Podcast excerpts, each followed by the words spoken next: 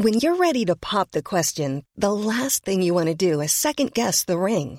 At Bluenile.com, you can design a one-of-a-kind ring with the ease and convenience of shopping online. Choose your diamond and setting. When you find the one, you'll get it delivered right to your door. Go to Bluenile.com and use promo code LISTEN to get $50 off your purchase of $500 or more. That's code LISTEN at Bluenile.com for $50 off your purchase.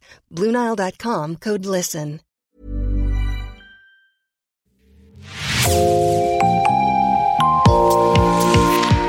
Bonjour, c'est Jean Berthelot de l'Agleté de l'équipe Podcasting. Bienvenue dans l'actu dans la poche, le podcast quotidien d'actualité du Grand Sud-Ouest, signé Podcasting. Podcasting, ce sont des entretiens avec des journalistes de la région, mais aussi des séries, des longs reportages et des interviews. L'épisode du jour de l'actu dans la poche vous est présenté par Agathe Ternier.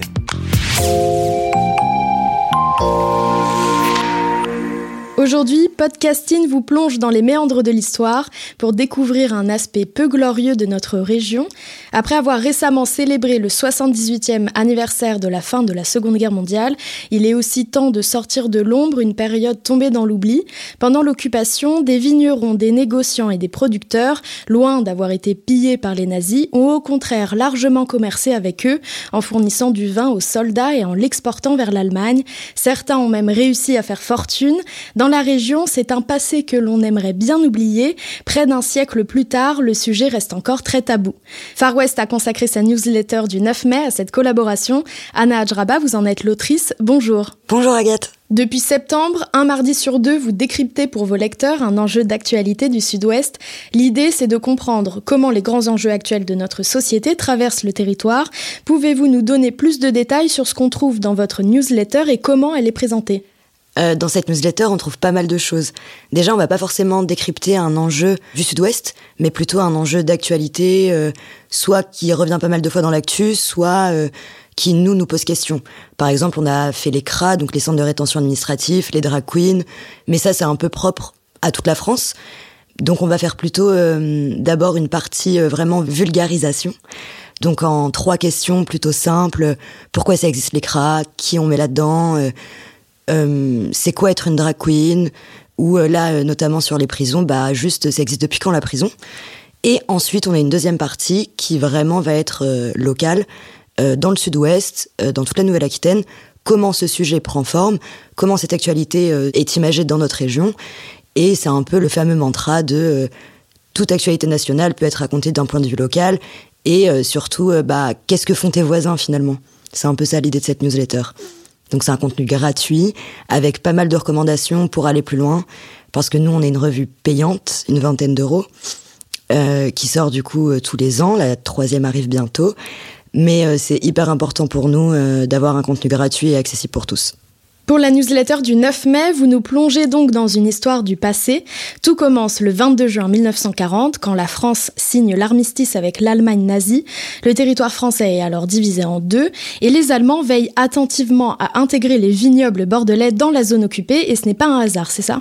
C'est exactement ça. En fait, quand le 22 juin 1940, la France signe euh, l'armistice, euh, L'Allemagne euh, décide de couper du coup en zone occupée et en zone libre le territoire. Et si on regarde bien la carte, il y a vraiment une courbe sur les vignobles du Bordelais qui représente en fait énormément d'argent pour l'Allemagne nazie. Euh, ce qui est dingue un peu, c'est que Hitler détestait boire de l'alcool. Euh, c'est lui, son but c'était de purifier euh, l'humain euh, de cette euh, de cette potentielle addiction, mais il voit bien le commerce que ça représente, donc il décide de se le ficeler lui-même. Il y a beaucoup de de travaux d'historiens qui racontent comment les caves de base ont été pillées par les soldats allemands, par euh, les même les, les, les grands soldats euh, assez hauts dans la hiérarchie. Mais par contre, Hitler, il voulait pas en fait euh, que ce soit, enfin, il voulait pas être vu comme un pilleur de caves, ce qui est un peu une ironie du sort. Donc, il a décidé de, de créer un système de marchandage très bien rodé et très honnête, comme comme lui le pense. Et on peut dire que leur plan a fonctionné. En 4 ans, l'Allemagne aurait importé 40 millions d'hectolitres de vin.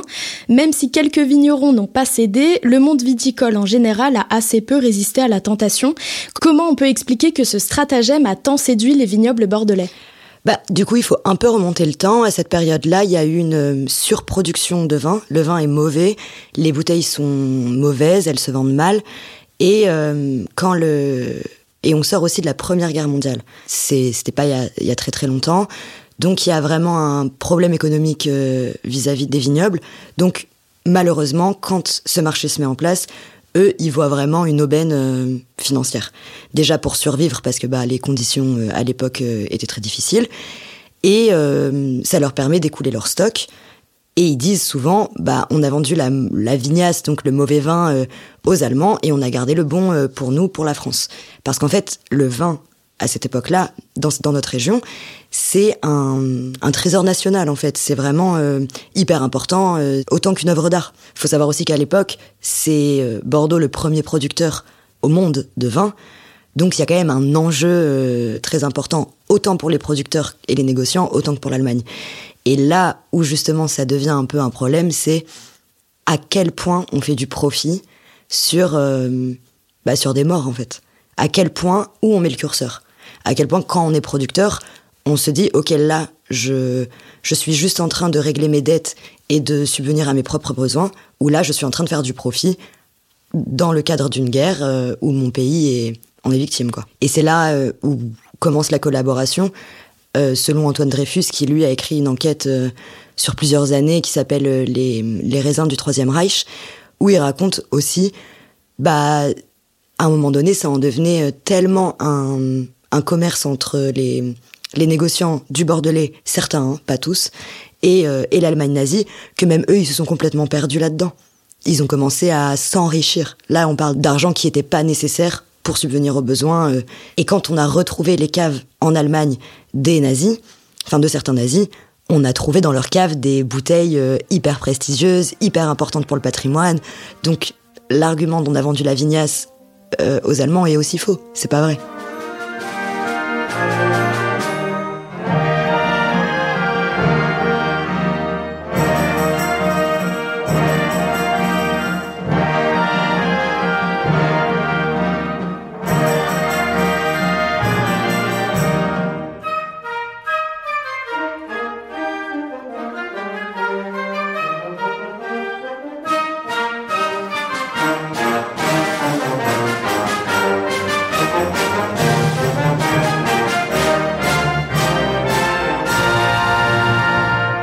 Comprendre comment concrètement la collaboration s'est organisée entre le monde du vin bordelais et les nazis, vous pouvez peut-être nous parler d'un duo qui a joué un rôle central. Il s'agit de Heinz Baumers et Louis Eschnauer, deux personnages incontournables de ce marché. Oui, c'est ça. Donc Heinz Baumer, c'est un Weinführer, excusez-moi pour mon allemand. Donc c'est ce qu'on appelle un, un homme, donc un soldat nazi, chargé d'acheter du vin en France. Et en gros, des Weinführer, il y en aura dans toutes les régions euh, viticoles. Il y en aura aussi euh, en Champagne, en Bourgogne et dans le Bordelais. Heinz Baumer, c'est celui qui est dans le Grand Bordelais. De base, il a une, euh, une société de vin depuis, depuis la fin de la Première Guerre mondiale. Il collabore souvent avec la France pour importer des, des bons vins français en Allemagne.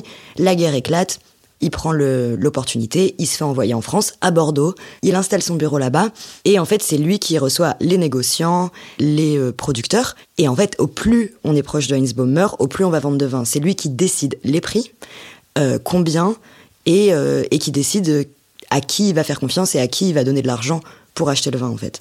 Donc Heinz Baumer il installe ses bureaux, il y a énormément de gens qui y passent, c'est vraiment tour à tour, euh, tout le monde veut sa place, tout le monde veut son amitié avec lui, tout le monde veut une bonne relation avec lui. Et il y en a un qui a vraiment bien compris le filon, donc c'est Louis Eschnauer, qui est le surnommé un peu le roi de Bordeaux à l'époque. Il est super riche, euh, il a un château dans le Bordelais. Maintenant, même ses bouteilles se vendent encore, c'est des bouteilles hyper prestigieuses, euh, qui coûtent très cher. Lui, il voit bien le filon. Et il y a aussi, ce que m'expliquait Antoine Dreyfus, idéologiquement, il est quand même assez d'accord avec Hans Baumer. Il n'a pas beaucoup de problèmes à ce que euh, pas mal d'Anglais aient dû fuir euh, de leur château dans la région pour, euh, pour fuir les nazis. Il a pas trop de mal avec ça. il va même essayer de, de, racheter leur château à des bas prix, un peu de les arnaquer. Donc lui, c'est un peu... c'est vraiment un collaborateur premier de, cette Seconde Guerre mondiale. C'est pas euh, juste des soldats, hein, c'est des professionnels du vin euh, qui sont embauchés par le Troisième Reich. On est en 1944, la libération met fin à quatre ans d'occupation. C'est alors le moment des sanctions, mais nombreux sont ceux qui échappent à la justice. Alors pourquoi et comment les vignobles se sont justifiés de leurs actions? En fait, la plupart des négociants, ils vont passer entre les mailles du filet. Donc on est en 1944, la France doit absolument être reconstruite, les producteurs et les, et les négociants vont absolument jouer de leur rôle hyper important euh, financièrement pour reconstruire la France, ce qui va quand même plus ou moins marcher. Donc il y en a pas mal qui vont même rien avoir en fait, que ce soit une amende ou, ou une condamnation. Louis Schnorrer, lui, par contre, ça va être un peu le, le pas le bouc émissaire, mais c'est celui qu'on va prendre pour exemple. Il va être condamné à de la prison, il va mourir là-bas. Euh, et euh, il va payer beaucoup d'amendes. Par contre, la plupart des, des, vignobles vont quand même devoir payer des, amendes, mais ne seront pas condamnés sur la place publique euh, par le gouvernement, en fait. Ça, ça, n'existera pas. C'est d'ailleurs un peu pour ça, c'est une histoire assez taboue dans notre région, comme tout ce qui touche au vin, finalement. Alors que si on regarde en Bourgogne ou en, ou en Champagne, ils sont carrément capables de faire face à leur mémoire ils avouent qu'ils n'avaient pas trop le choix de collaborer, mais ils sont d'accord avec le fait que c'est peut-être aller trop loin de temps en temps. Chez nous, c'est pas hyper possible d'en parler. C'est très dur de retrouver voir les familles, d'aller parler euh, aux héritiers, héritières des châteaux. C'est vraiment une histoire qui est mise sous le tapis et dont, euh, à part le travail d'Antoine Dreyfus euh, pour son livre et son enquête journalistique, on n'a pas beaucoup de travaux en fait là-dessus. Heinz Boomers, lui, prend la fuite dès 1944, sauf que sa secrétaire, à seulement 23 ans, va aller raconter tout ce qui s'est passé aux forces françaises de l'intérieur. Oui, c'est un peu ça. Euh, mais Heinz Baumer, par contre, euh, il aura le temps de fuir. Et vu qu'il sera en Allemagne, euh, en fait, il aura pas beaucoup de... Enfin, il n'y a, rien qui va se passer.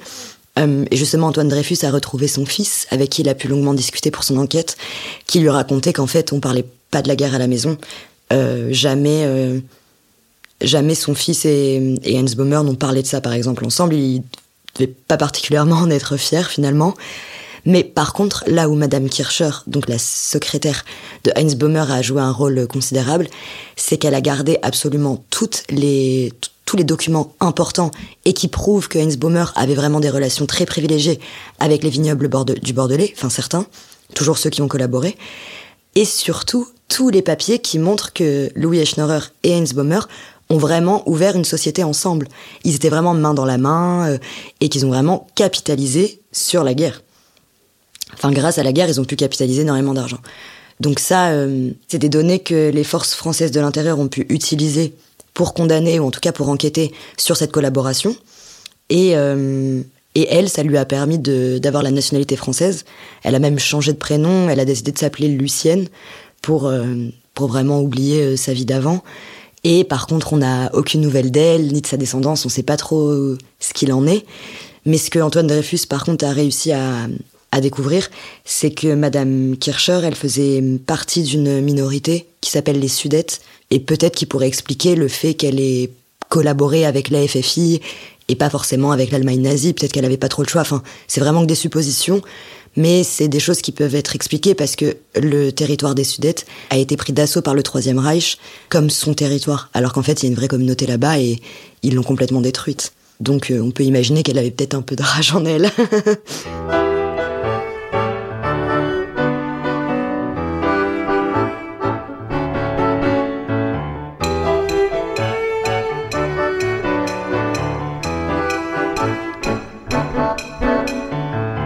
möchte Weintrinker sein, mit Kumpanen abends vor der Sonne sitzen und von Dingen reden, die wir gleich verstehen.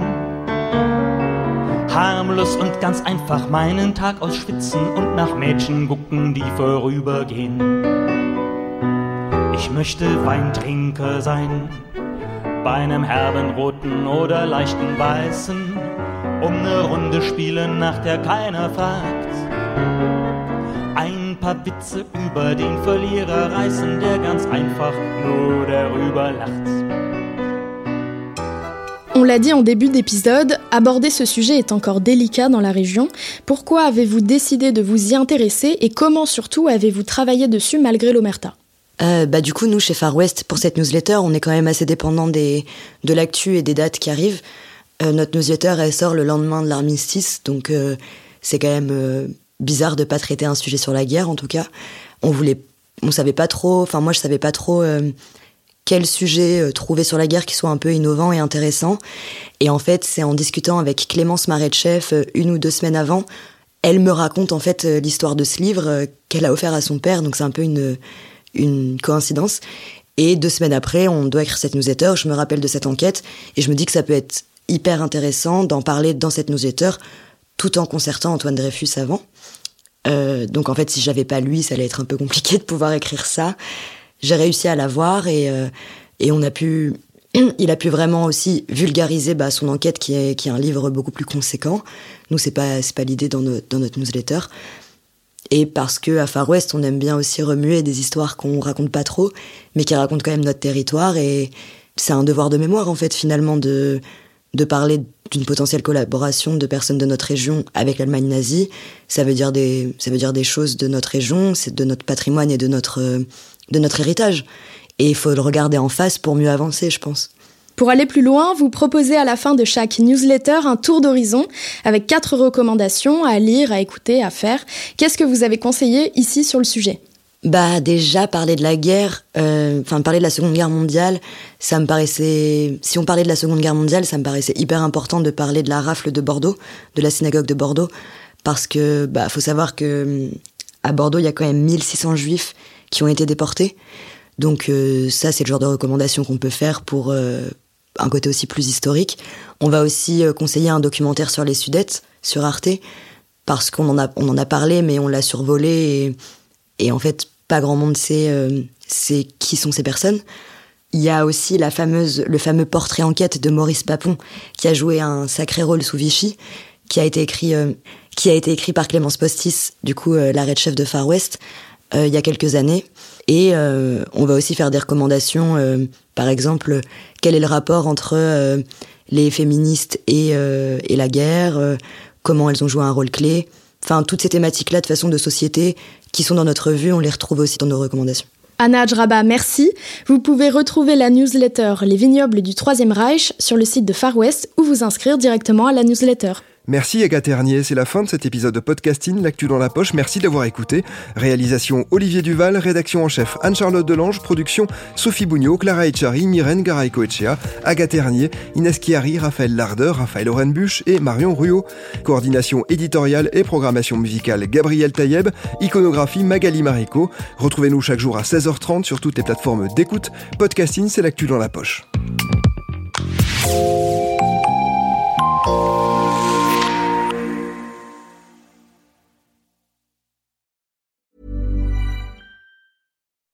When you make decisions for your company, you look for the no-brainers. If you have a lot of mailing to do, stamps.com is the ultimate no-brainer. Use the stamps.com mobile app to mail everything you need to keep your business running with up to 89% off USPS and UPS. Make the same no-brainer decision as over 1 million other businesses with stamps.com. Use code PROGRAM for a special offer. That's stamps.com, code PROGRAM.